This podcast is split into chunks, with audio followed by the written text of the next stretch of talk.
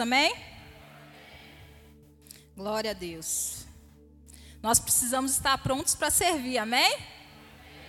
Glória a Deus. É, desde que desde que eu comecei a é, estudar mais, é, buscar mais, né, na palavra, eu eu coloquei esse esse propósito em meu coração, não é? Eu não fiz um propósito, Deus, vou fazer isso, mas eu coloquei esse propósito em meu coração, de que sempre que a oportunidade de ministrar fosse fosse dada a mim, eu não diria não. Então, é, para eu falar não, só se for algo assim, né, muito, muito extraordinário, se eu tiver, né, quase partindo para a glória. glória a Deus. Aleluias. Mas eu creio que o Senhor Jesus ele ele nos dá graça e através do Espírito Santo de Deus, ele nos capacita cada dia mais para que nós possamos estar aprendendo mais do Senhor, ouvindo mais do Senhor e também para que nós possamos compartilhar, amém? Nós vamos é, aprender um pouco mais aqui hoje e nós estamos com o tema a relevância da igreja na sociedade, amém? E falar sobre uma igreja relevante, então, vai abordar vários aspectos. Mas eu creio que que o Espírito Santo de Deus vai falar profundamente ao seu coração nessa noite e que verdadeiramente nós nós vamos sim ser impactados pela palavra do Senhor. Amém? Aleluias. Senhor Deus, eu te agradeço, Pai, por essa oportunidade, Senhor. Que o Espírito Santo do Senhor conduza, ó Deus, cada palavra, ó Deus, tudo que for falado neste lugar Sinta-se em liberdade, tenha liberdade aqui neste lugar para falar, ó Deus, aquilo que vem do teu coração ao nosso coração, Senhor. Seja uma palavra de exortação, seja uma palavra de correção, seja a palavra que for vinda da parte do Senhor. Que o nosso coração esteja como uma terra fértil, para que nós possamos absorver e praticar cada um dos seus ensinamentos, ó Deus, tudo que a sua palavra diz, em nome de Jesus. Amém? Aleluias. É, eu gostaria que você abrisse a sua Bíblia é, em Provérbios 9, a partir do verso 8. Provérbios 9, 8.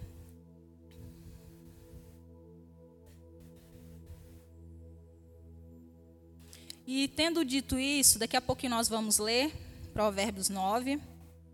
É, uma igreja relevante é aquela que consegue, através da palavra, ensinar que Deus é Pai, mas que Deus também é Senhor, com equilíbrio. Amém? De maneira que evidencie o coração amoroso de Deus, mas também sua santidade e justiça. Amém? Então, nós precisamos como igreja, ter esse equilíbrio em compreender, em entender, absorver o fato de que Deus é um Pai amoroso, mas de que Deus também é Senhor, de que Deus é santo e que Ele é justo. Amém? Jesus veio para restaurar aquilo que o pecado danificou, que o pecado estragou. Logo, se como igreja nós pregamos somente o amor sem o temor, o resultado pode ser catastrófico, amém? Infelizmente, é, nós, é, é, nesse tempo atual, nós temos visto um pouco disso. Porque nós, nós vemos que, que primeiro nos foi apresentado o Senhor, o Deus que pesa a mão, o Deus que castiga, o Deus que coloca doença para castigar, mas Deus Deus não é assim, amém? Mas nos foi apresentado assim. Então o que acontecia é que muitas pessoas iam para Jesus apenas por medo e não por compreender quem é Deus o Pai e não por compreender o projeto de salvação, de restauração que Deus criou, amém? E essa não é uma maneira boa de forma alguma. Porque quando nós vamos por medo, até funciona por um tempo.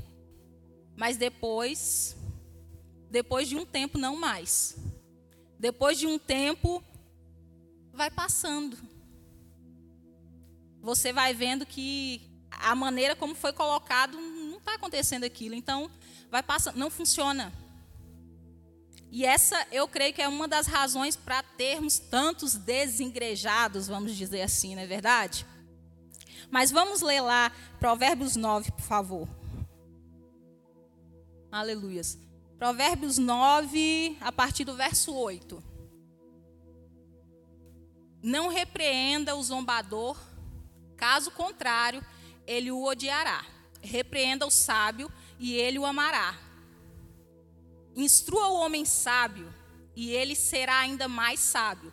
Ensine o homem justo e ele aumentará o seu saber. O temor do Senhor é o princípio da sabedoria e o conhecimento dos santos é entendimento.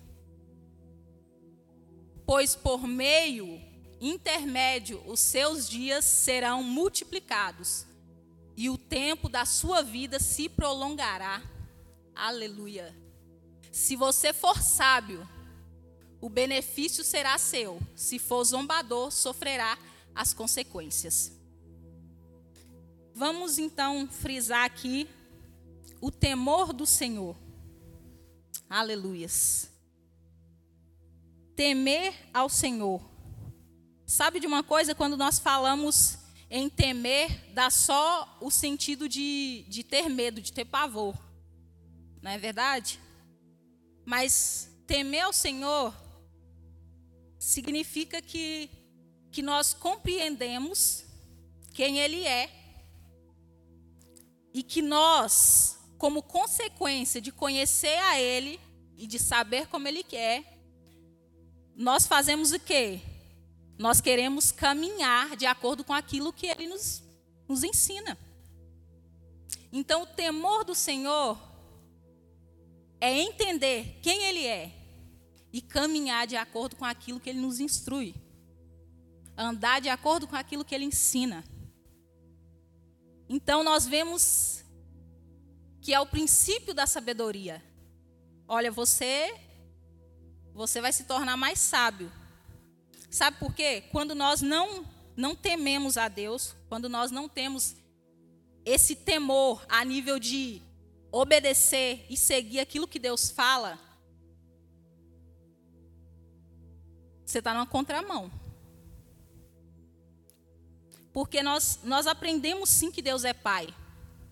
Mas e o senhorio de Deus? E a santidade de Deus? E a justiça de Deus? Então, uma igreja relevante vai ser aquela que vai ensinar que Deus não é somente um pai amoroso, mas que ele também é santo e que por isso nós precisamos ser santos. Vai ensinar que Deus é justo e que por isso nós precisamos andar em justiça para que nós não nos percamos no meio da caminhada. Então eu não posso somente crer no Deus que é o Pai amoroso. Eu tenho que crer no Deus todo. Porque não, aqui não existe meio termo. Não existe um meio termo. Eu não posso escolher só o Pai amoroso. Eu tenho que ficar também com o Deus Senhor. O Deus que é santo, o Deus que é justo. E a Bíblia fala que ele não muda, é ou não é verdade? Então, se Deus não muda, como que eu posso pegar só a, só a parte, só a característica de Deus que me interessa? É só o Pai amoroso. Porque quando nós, nós pegamos só, somente essa característica de Deus, o que que fica no seu inconsciente, a, a sua mente pensa o seguinte. Quando você conhece Deus somente como Pai amoroso, a sua mente vai pensar o quê? Liberalidade. É ou não é? Pense em liberalidade. Ora, se Deus é um pai amoroso, sim, um pai bondoso, então eu posso viver de qualquer maneira. Eu posso andar de qualquer forma, que não tem problema nenhum. Não tem problema nenhum com isso, eu posso andar de qualquer forma. Mas quando nós pensamos no Deus, no Senhor, aí já muda, a situação já muda completamente, é ou não é verdade? Porque quando se fala de Senhor, qual é o dever, vamos dizer assim, primordial de um servo? Ouvir e obedecer. Então, quando fala de Senhor, nós já pensamos logo como servo, ouvir e obedecer. Mas quando falamos Pai amoroso, a gente já pensa na liberalidade. Ó, tá tudo liberado. Mas na realidade não. A realidade é que o dever de um filho, um dos deveres, o dever primordial de um filho também é ouvir e obedecer. Então, não se encaixa. A coisa não, não se encaixa. Veja bem, se nós ensinarmos ou pregarmos só o pai amoroso, o pai bondoso, e a pessoa pensa, ora, eu posso viver a vida de qualquer maneira. Ela não pensa em ouvir e obedecer. Ela pensa em eu posso fazer qualquer coisa, não dá nada para mim, né? Mas quando ela pensa no Senhor, em Deus o Senhor, ela pensa, servo, eu tenho que ouvir e obedecer. Então é sobre isso que nós vamos continuar falando aqui hoje, amém? É, Salmo 128, por favor. Salmo 128.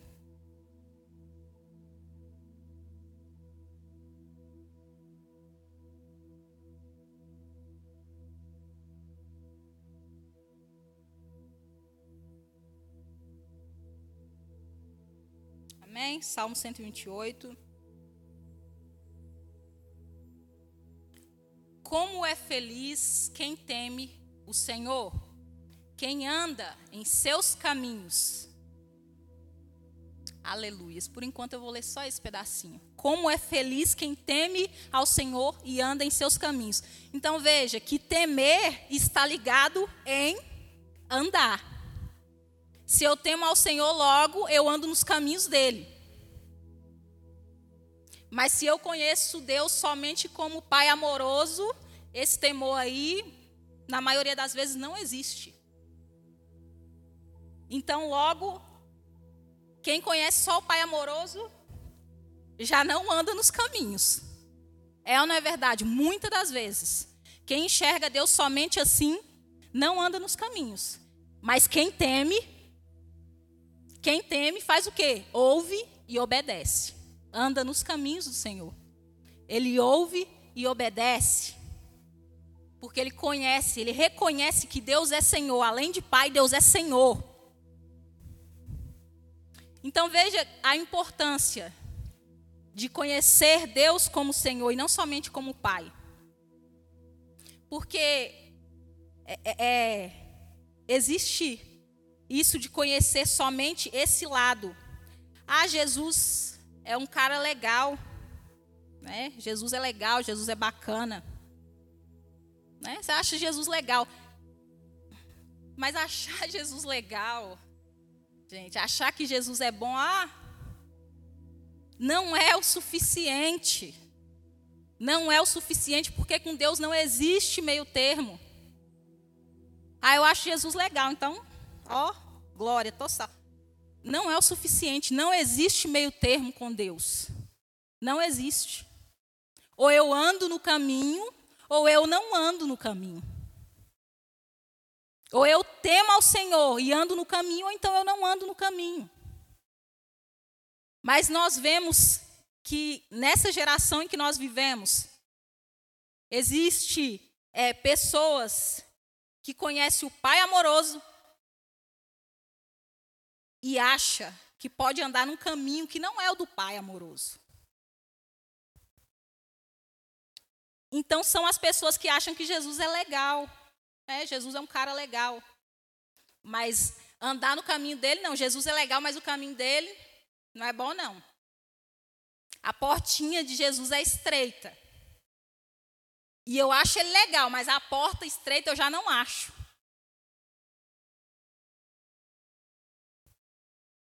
Jesus é legal, mas esse negócio de, de conviver com pessoas, ah, não é bom não.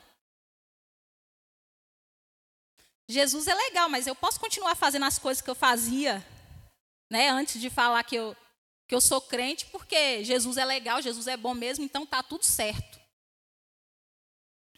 Mas não tá não. Essa é a importância de conhecer Deus como Senhor. E não somente como Pai. Amém? Nós temos que, que, que analisar, que inculcar isso na mente, na nossa mente todos os dias.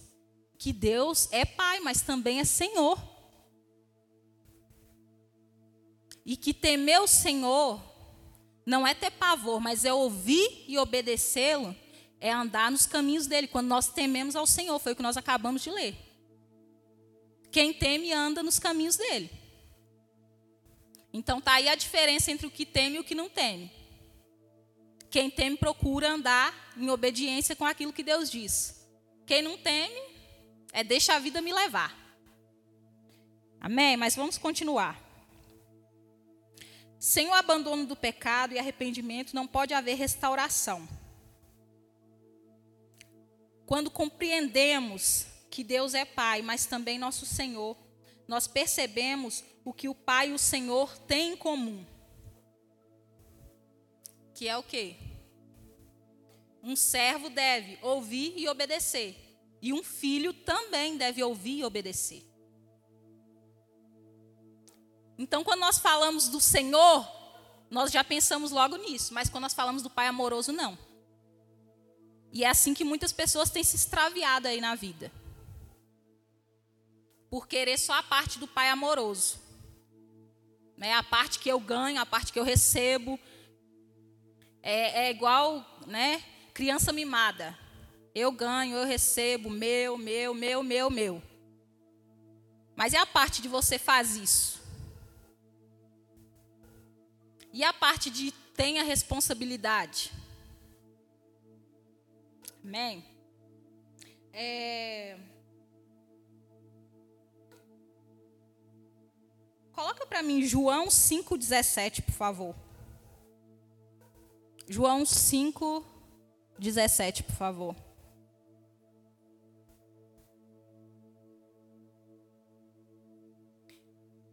Meu pai continua trabalhando até hoje e eu também estou trabalhando. Aleluias. Olha, Jesus ouvia e obedecia a Deus em tudo. E esse tudo aqui, tudo, eu fui pesquisar lá no grego, é tudo. É tudo mesmo. Jesus ouvia e obedecia a Deus em tudo. Em tudo ele obedecia. Filipenses diz que Jesus foi obediente até a morte morte de cruz. Então isso mostra ou não mostra o temor de Jesus. E ele era Jesus, né? Era Jesus. E o temor dele com o Pai. Não chega no momento que Jesus fala: se for possível, aparta esse cálice de mim, mas todavia seja feito segundo a tua vontade, não a minha? Então Jesus ouvia e obedecia a Deus em tudo. E aí está o êxito de Jesus: ouvir e obedecer. Em tudo ele foi bem sucedido. Foi ou não foi? Em tudo que foi proposto ele foi bem sucedido. Olha quantos mil anos depois de Jesus nós estamos aqui falando sobre Jesus, falando do Pai de Jesus. Então, o fato de ter temor do Senhor, de ouvir o Senhor e andar nos caminhos do Senhor, está aí a fonte de ser bem sucedido naquilo que Deus quer para cada um de nós. É, é a fonte do sucesso. Pega essa dica aí, tá? Aleluias. Antigamente, o grau de temor, respeito, honra aos pais era grande. E qual foi o resultado disso? Na maioria das vezes, o resultado foi filhos maduros em caráter e em responsabilidade. Filhos maduros irresponsáveis, eles querem o quê? Eles querem que seu pai se orgulhe. É. Eles querem o quê? Querem orgulhar o pai, deixar o pai feliz. Vai me falar que você que está aqui já tem mais de 20 anos, você não, você não pensava nisso. Poxa, eu quero eu quero ser bem sucedido na minha vida, porque eu quero, eu quero deixar meus pais orgulhosos, quero deixar meus pais felizes. É ou não era? Então, antigamente, é, nós tínhamos um, um, sabe, um instinto de, de honrar os pais, de obedecer os pais. Era aquela coisa de ouvir mais, eu preciso ouvir, eu preciso ouvir. Eu preciso ouvir, eu preciso obedecer o que meu pai está falando. Se eu obedeço o que meu pai e minha mãe estão tá falando, eu, eu vou ser bem sucedido. Vou deixar eles orgulhosos. Vou deixar eles felizes. Porém, foram passando-se os anos. Foram passando-se os anos. E já. E, ah, e como que eram os nossos pais? Como que eram? Era só o papai de passar a mão na cabeça? Ah, o pai só passava a mão na cabeça. Gente. Oh, eu não sei lá na casa de vocês, mas na, na minha casa não era só a mão na cabeça, não, gente. Não era, não. Alguém deixou de respeitar o pai? Alguém deixou de respeitar o pai? Alguém deixou de querer, de ter aquele anseio por deixar o pai feliz, deixar o pai orgulhoso? Alguém? Ninguém. Sabe por quê? Filhos que ouviam e obedeciam. Filhos maduros em caráter e em responsabilidade. Veja que, infelizmente, não vou generalizar, mas infelizmente na, na geração atual, maturidade é um negócio difícil, né? Maturidade em caráter, vixe. Alguém responsa responsável, que tem responsabilidade sobre aquilo que está fazendo, sobre a maneira como está caminhando, como está vivendo sua vida. Nossa, nem se fala. Então o que? Será que Será que nós pegamos a parte que o pai era pai e senhor da nossa casa? E veio outra outra geração e pegou a parte que o pai é só o amigão da galera.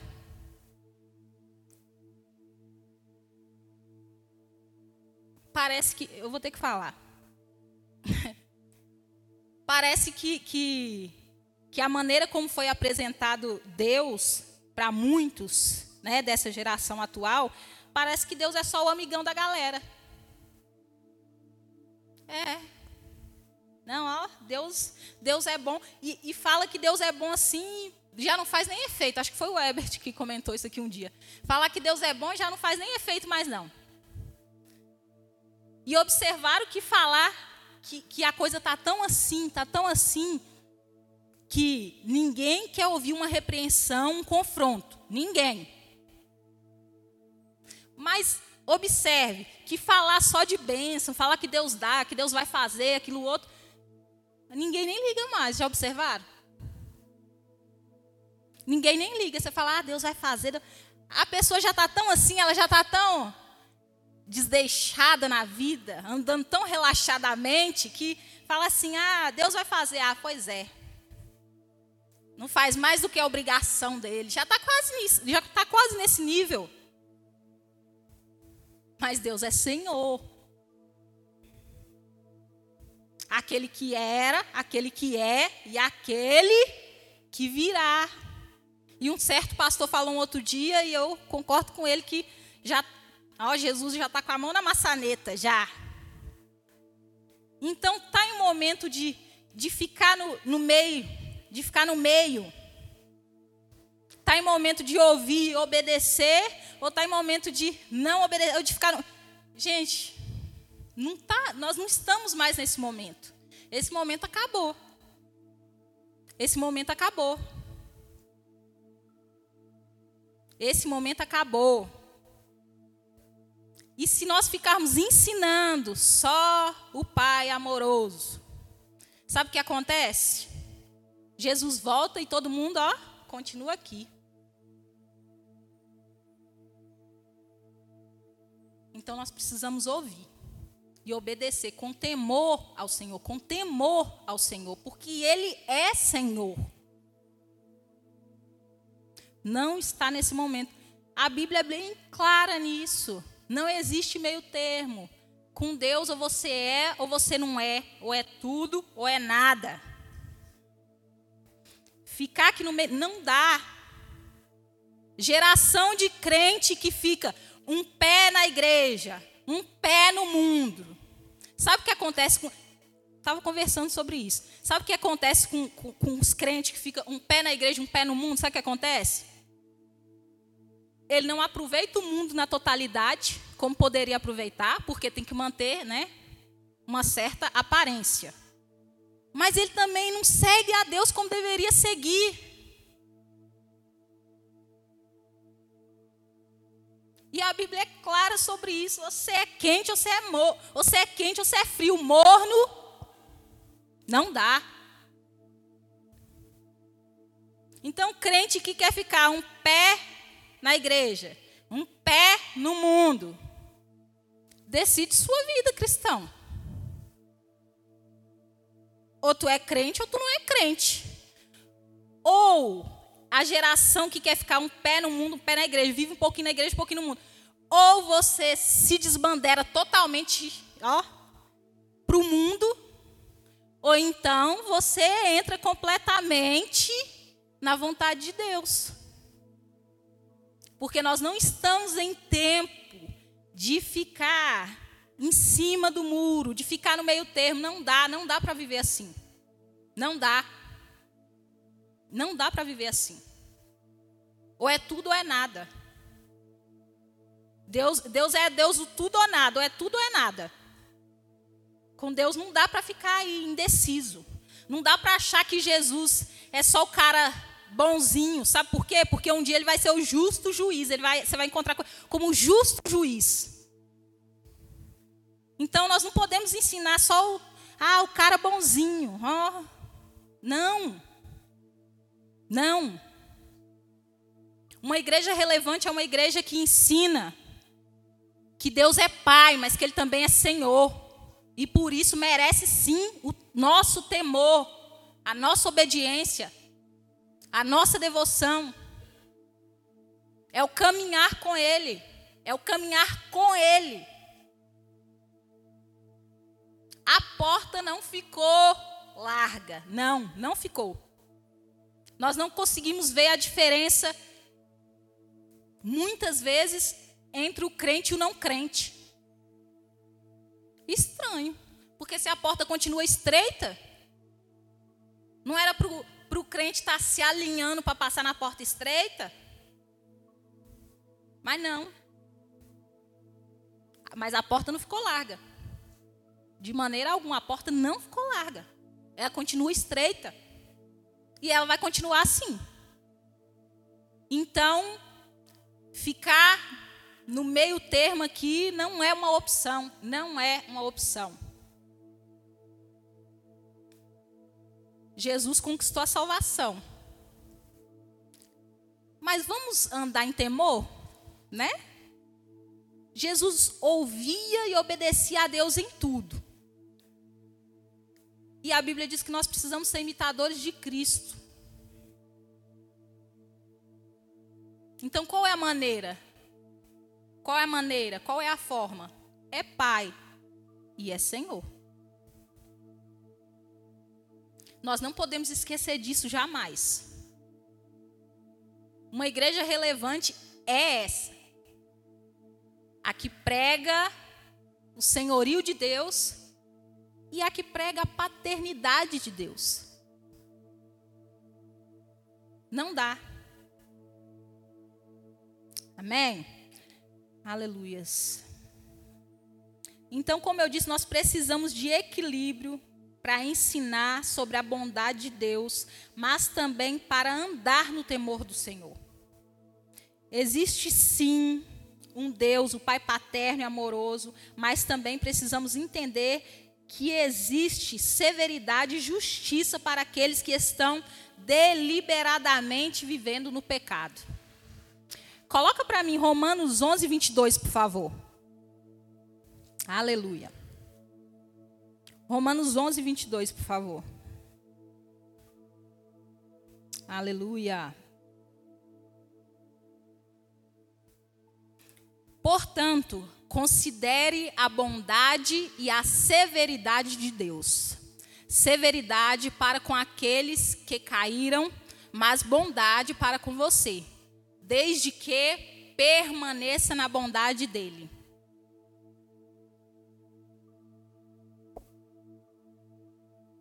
E olha, é, é, é tá falando ali sobre, né, sobre a videira. Então, tá falando para quem? É para quem é crente. Ali de maneira alguma tá falando para aquele que não conhece, que não conhece o evangelho, que não sabe de Deus não. Ele está falando é para nós. Considere a bondade e a severidade de Deus. E isso não é para nós ficarmos, né? Ninguém está aqui para te amedrontar, te aterrorizar. Mas nós temos que saber essas coisas. Nós não podemos ler só a parte que fala que Deus é bom. Nós precisamos ler isso.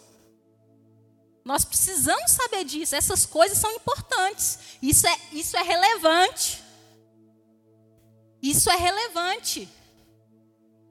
Isso é relevante. E como eu disse, aquilo ali não é para quem não conhece, não ouviu falar de Jesus, não. Está falando sobre a videira esse texto ali, amém? Esse né, contexto ali. Então, está falando para quem? É para nós mesmos. Porque nós temos que ter essa compreensão de que Deus é bom, mas Deus é santo, logo ele é justo. Amém? Nós precisamos ter essa compreensão. Nós não podemos pegar só a parte agradável e viver de qualquer maneira. Nós precisamos ouvir sim essas partes, para que nós ficamos com isso aqui, ó, encucado na nossa mente. Eu preciso ter um temor do Senhor. Eu preciso ouvir e obedecer ao Senhor. É isso que Deus requer de mim. Jesus fez isso. Jesus fez isso. Ele é o maior exemplo de ouvir e obedecer a Deus. Jesus é o maior exemplo de ouvir e obedecer. E comigo e com você não, não é diferente de maneira alguma. Isso não vai mudar. Como eu disse há muitos e muitos e muitos anos aqui depois de Jesus, isso não vai mudar. Isso não vai mudar. Pode ser a geração que for, a geração Z, a geração do alfabeto todinho lá, não interessa, gente. A Bíblia é a mesma, ela não muda. A palavra não muda, não muda. Independente das gerações que vierem, ela não muda. Ela não muda. Aleluias. Aleluia. Então é houve sim uma época em que ouvíamos, muitos de nós ouvimos, é, falar de Deus, né, como um Senhor vingativo, Senhor que coloca doença, Senhor que castiga com isso, que castiga com aquilo que pesa a mão na sua vida. Houve sim um tempo que nós ouvimos essas coisas. E está aí para ver que nós precisamos conhecer a totalidade, todos, todos os atributos de Deus, e não somente um. Porque repara que, que dá errado. Você concorda que dá errado? Quando pregava só o, o Deus, o Senhor, né, atemorizando, aterrorizando todo mundo, não deu certo, não. Nós somos a prova de que não deu certo. Não deu certo. Mas também pregar só o Pai amoroso, a graça barata. Venha como está e fique, continue assim. Balela, balela, onde que a Bíblia fala isso? Onde que a Bíblia fala isso? A igreja é um hospital. Oh, pastor até citou isso aqui. Mas a igreja é um hospital e quem vai no hospital quer ficar o quê? Sarado, curado. Se todo mundo que estiver dentro do hospital, o hospital está cheio, cheio de gente, e o povo está todo doente, quem vai ajudar quando chegar outras pessoas doentes? Não faz sentido? É um hospital, mas no hospital você tem que ser curado, você tem que ser tratado, você tem que ser sarado. Porque aí, quando chegar pessoas novas que estão doentes, nós mesmos, já sarados e tratados, vamos fazer o quê? Ajudar essas pessoas. Mas se a igreja for só um hospital, só o hospital, e ninguém nunca fica curado, não tem como ajudar ninguém, não. Aí se torna o quê? Uma igreja doente. Aí vira uma igreja doente. Uma igreja doente pode ajudar alguém? Me fala, você passando muito mal, muito mal mesmo, muito debilitado. Chega outra pessoa que está num estado pior do que o seu. Você consegue ajudar essa pessoa? Você consegue ajudar essa pessoa? Você não cons ninguém consegue. Se eu estou doente, eu não consigo ajudar outro doente. Eu preciso estar em saúde divina para ajudar o doente, para que ele também chegue no ponto de estar sarado, de estar curado, e que assim ele também ajude o próximo doente que chegar.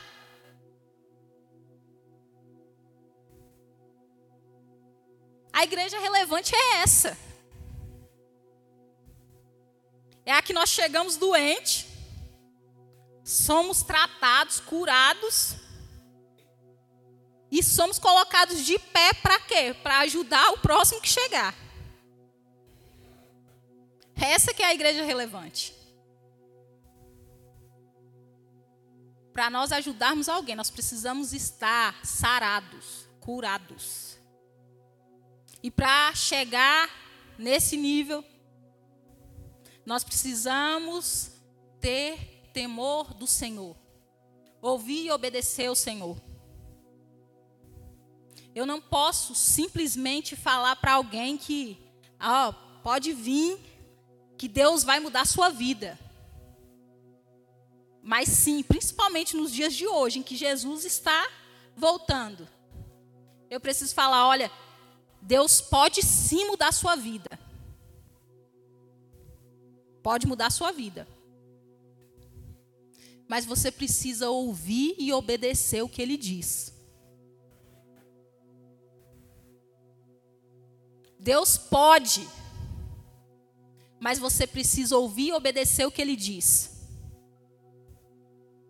Então, o que Deus fala sobre a pessoa estar doente em si? Venha, abandone o seu pecado e não peque mais. Aí você vai falar assim: "Não, mas todo mundo, né? Todo mundo peca". Sim, querido. Mas acontece que como filho de Deus, quando nós enxergamos, reconhecemos nossa identidade como filhos, nós podemos sim pecar, como todos. Amém? Mas lembra que nós lemos ali, ó? Você não pode pecar deliberadamente. Nós não podemos pecar deliberadamente. Viver uma vida de pecado. Porque Deus é Senhor. Deus é santo. Deus é santo. Deus é santo, amém? É, coloca para mim 1 Pedro 1,15, por favor.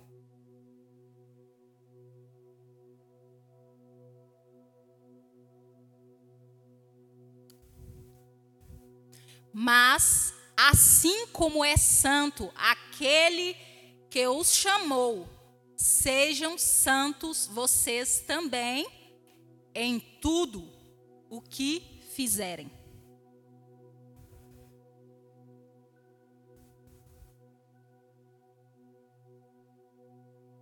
Aquele que nos chamou é santo.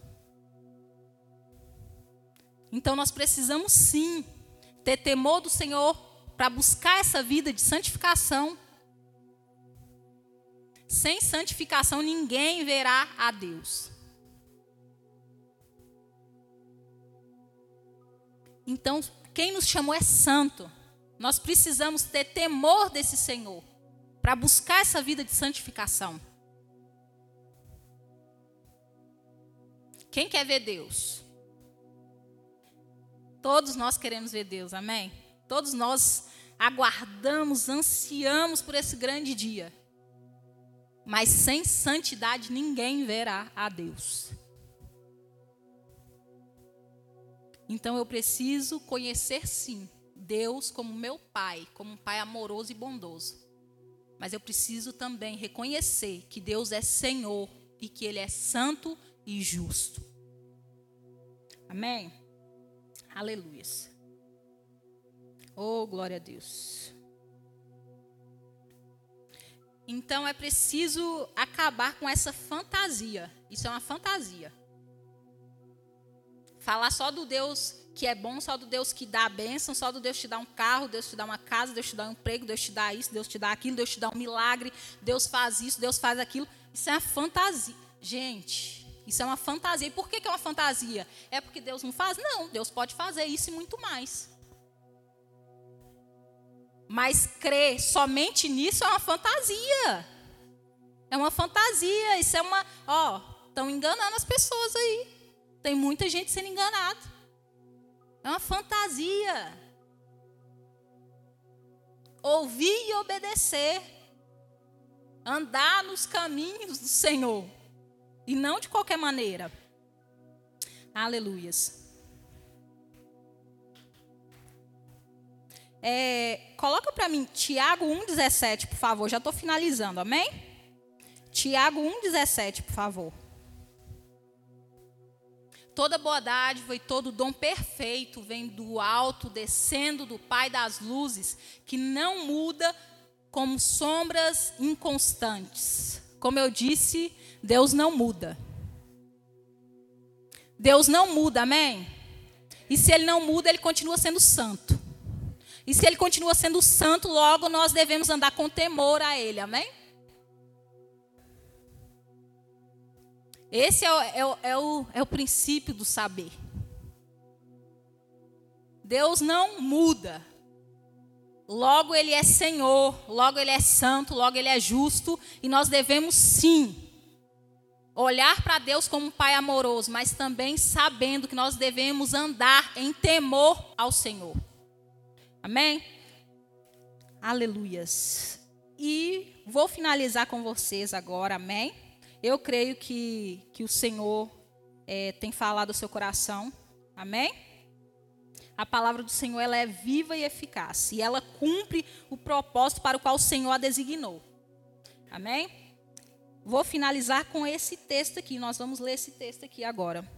É, 2 Timóteo 3. 2 Timóteo 3, por favor. Aleluias. 2 Timóteo 3. Eu vou ler até o verso 17, mais ou menos. Saiba disto: nos últimos dias sobrevirão tempos terríveis os homens serão egoístas, avarentos, presunçosos, arrogantes, blasfemos, desobedientes aos pais, ingratos, ímpios, sem amor pela família, irreconciliáveis, caluniadores, sem domínio próprio, cruéis, inimigos do bem, traidores, precipitados, soberbos, mais amantes dos prazeres do que amigos de Deus, tendo aparência de piedade, mas negando seu poder, afasta afasta-se desses também.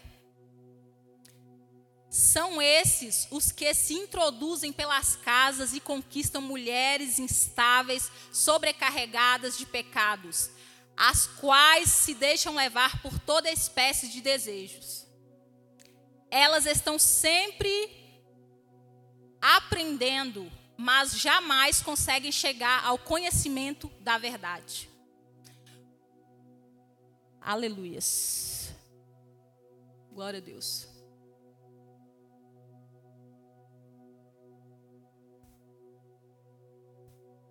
Como Janes e Jambres se opuseram a Moisés, esses também resistem à verdade. A mente deles é depravada, são reprovados na fé. Não irão longe, porém, como no caso daqueles a sua insensatez se tornará evidente a todos. Mas você, mas você tem seguido de perto o meu ensino, a minha conduta, o meu propósito, a minha fé, a minha paciência, o meu amor, a minha perseverança. As perseguições e os sofrimentos que enfrentei, as coisas que me aconteceram em Antioquia, Icônio e Listra, quantas perseguições suportei, mas de todas essas coisas o Senhor me livrou. De fato, todos os que desejam viver piedosamente em Cristo Jesus serão perseguidos.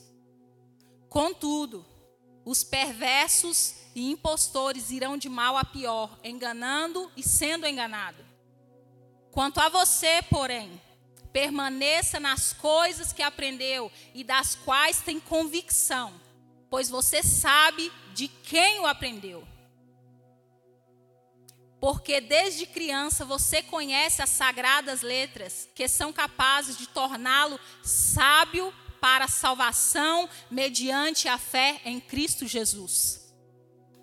Toda a Escritura é inspirada por Deus e útil para o ensino, para a repreensão, para a correção e para a instrução na justiça para que o homem de Deus seja apto e plenamente preparado para toda boa obra. Aleluia. Oh, glória a Deus. Então, em tempos onde muitos ensinam uma graça barata, onde nós podemos viver de qualquer maneira, uma igreja relevante é aquela que vai ensinar que nós temos um Senhor que nós temos um Pai, que Ele é santo e que Ele é justo. Amém? E que não somente, e que Ele não é somente o Pai bondoso. E nós devemos sim andar em temor do Senhor, para que nós possamos ouvir a voz dele e obedecer a sua voz. Para que o nosso caminho seja perfeito, amém? Para que nós possamos ter sucesso naquilo que o Senhor nos chamou para fazer. Amém? Aleluia. Vamos andar em temor Senhor? Vamos aprender todos os atributos de Deus e não somente e não somente aquela parte que nos agrada, aquela parte que afaga o nosso ego, que, que passa a mãozinha sobre a nossa cabeça. Porque Deus, Ele corrige a quem Ele ama. E esse é o nosso Deus. É o Deus Pai, é o Deus bondoso, sim. E Ele é o nosso Senhor. Nós devemos sim procurar andar em santidade a Ele.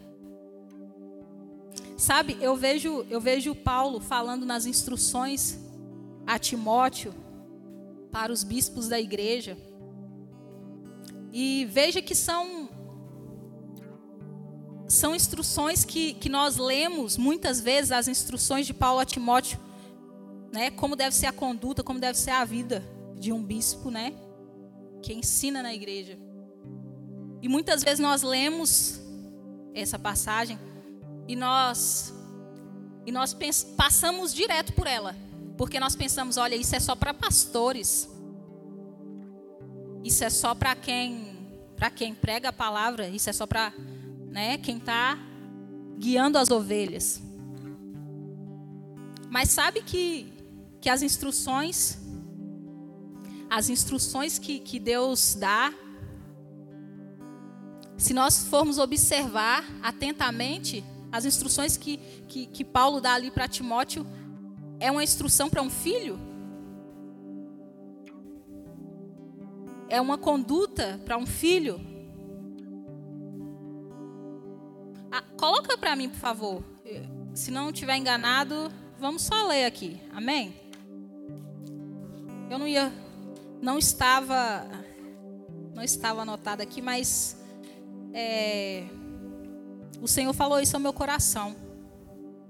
Se não me engano, é, é 1 Timóteo 3, se eu não estiver enganado.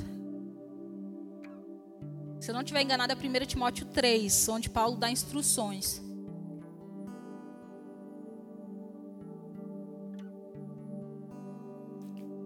Primeiro Timóteo 3. Esta afirmação é digna de confiança. Se alguém deseja ser bispo, seja uma, deseja uma nobre função é necessário, pois, que o bispo seja irrepreensível, marido de uma só mulher, moderado, sensato, respeitável, hospitaleiro e apto para ensinar. Não deve ser apegado ao vinho nem violento, mas sim amável, pacífico e não apegado ao dinheiro. Ele deve governar bem sua própria família, tendo os filhos sujeitos a ele com toda dignidade. Pois se alguém não sabe governar sua própria família, como poderá cuidar da igreja de Deus? Não pode ser recém-convertido para que não se ensoberbeça e caia na mesma condenação em que caiu o diabo. Também deve ter boa reputação perante os de fora, porque não caia, para que não caia em descrédito nem na cilada do diabo. Amém? Até aqui tá bom. Glória a Deus. Mas vocês observaram que que a maioria dessas instruções que Paulo dá a Timóteo não é a conduta de um filho? Não é a conduta, a maioria delas não é a conduta de um filho de Deus? Não deve ser a conduta de um filho de Deus? A maioria delas? E para que que Paulo estava falando isso ali? Porque como o bispo, ele vai ser visto, ele vai ser observado. Então ele ele deve ser o exemplo. E para que que serve um exemplo? Nós damos exemplo para quê? Um, um, exemplo não é para que outros vejam e façam mesmo? Então, você concorda que a maioria dessas instruções também é, é a conduta de um filho? E que se é para ele andar dessa maneira, é porque é para ele ser o exemplo. Então, se ele sendo bispo, ele sendo o exemplo, não é para que ele seja imitado, que Paulo também falou: sede meus imitadores como eu sou de Cristo. Então não é para ele ser imitado.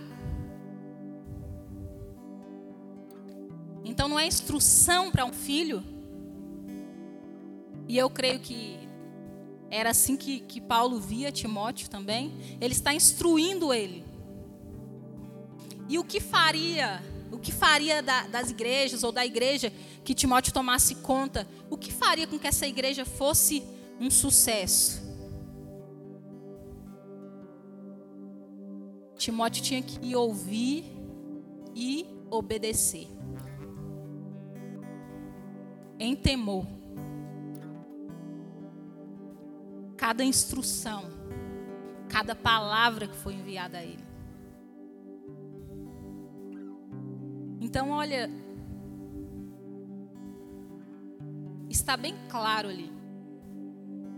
Então, a maioria dessas instruções é, é para mim, é para você de que nós devemos ouvir e obedecer. Que a, a, a nossa, a nossa maneira de viver, a nossa maneira de caminhar com Deus. Isso que vai ser o diferencial. Sabe? Se nós formos, se nós andarmos igual igual o mundo, então qual será o nosso diferencial? Ou se nós andarmos com um pé na igreja e outro no mundo, qual será o nosso diferencial?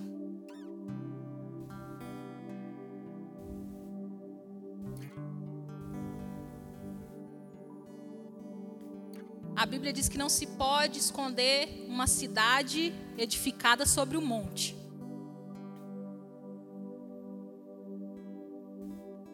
Mas se, se, se, se toda cidadezinha for igual, o que, que vai diferenciar? Ela vai sumir. Ela vai sumir. Então, se nós não formos o diferencial, nós vamos sumir no meio do mundo inteiro. Então, nós precisamos ouvir e obedecer a Deus em temor, como um pai. Como muitos de nós obedeceram nossos pais. Como muitos aqui escolheram ouvir a voz do seu pai e não a voz do que os outros de fora diziam, mas a voz do Pai. Com Deus é, é a mesma forma, é a mesma maneira. Eu decido quem eu quero ouvir e obedecer.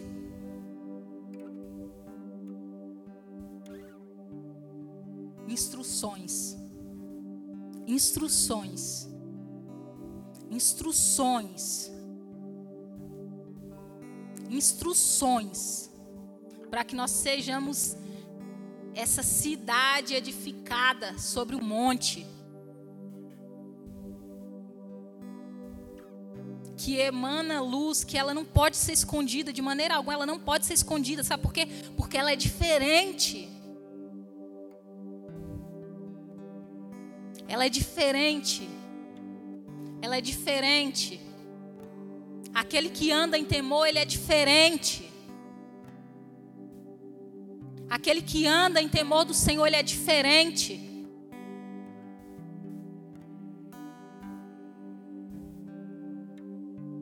Para ser a luz do mundo, para ser a luz do mundo, para ser o sal da terra. Aquele que é distinguido facilmente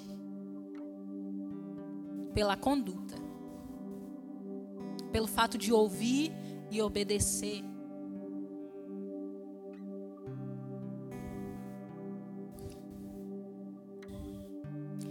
E olha, Deus fica, Deus se alegra. Deus fica orgulhoso de seus filhos. Porque você lembra que no livro de Jó, naquela conversa, Deus falando com o diabo, ele fala você viu meu filho Jó? Você viu a conduta dele? Como ele anda? Então, quando Deus fala assim, isso demonstra o quê? Deus viu a maneira como Jó caminhava, se desviando do mal. E Deus falou essa, eu creio que Deus falou isso com orgulho, sabe? Feliz. Você viu meu filho? Ele se desvia do mal. Olha a forma como ele anda. E mais do que isso, imagina quando Jesus está lá na cruz. E ele fala: A ti entrego o meu espírito. Aquilo ali nós imaginamos um momento triste. Mas sabe que para Deus, Ele deve ter olhado lá de cima. Olha lá, meu filho.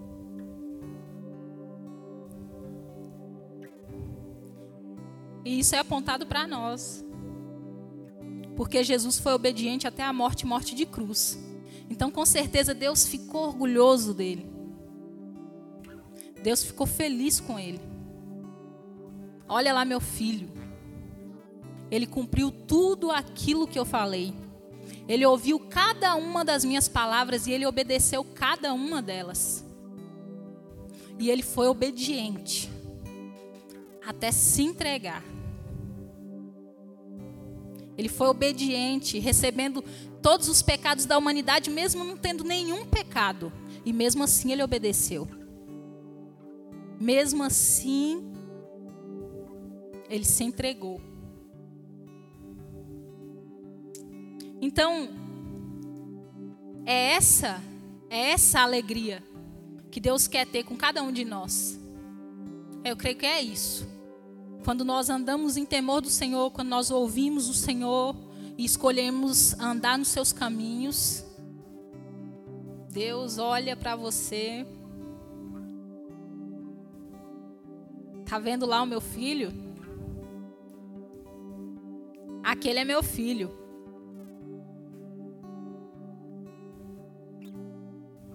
Aquele é meu filho. Ele compreende que eu sou Senhor e anda em temor, ele me ouve. E ele obedece aquilo que eu falo.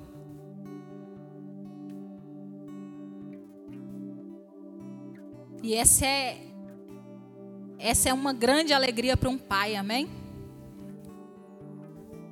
Olhar para o seu filho e ver que ele que ele se tornou tudo aquilo que você imaginou para ele.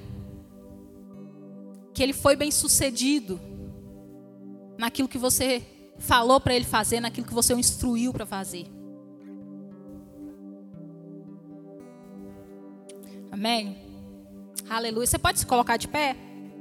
Amém? Aleluia. Vamos orar um minutinho aqui para a gente encerrar? Glória a Deus. Aleluia. Aleluia. Oh, aleluia. Você pode abrir a sua boca? e agradecer ao Senhor. Você pode agradecer ao Senhor pela palavra que Ele trouxe ao nosso coração. Oh Deus. Oh Deus.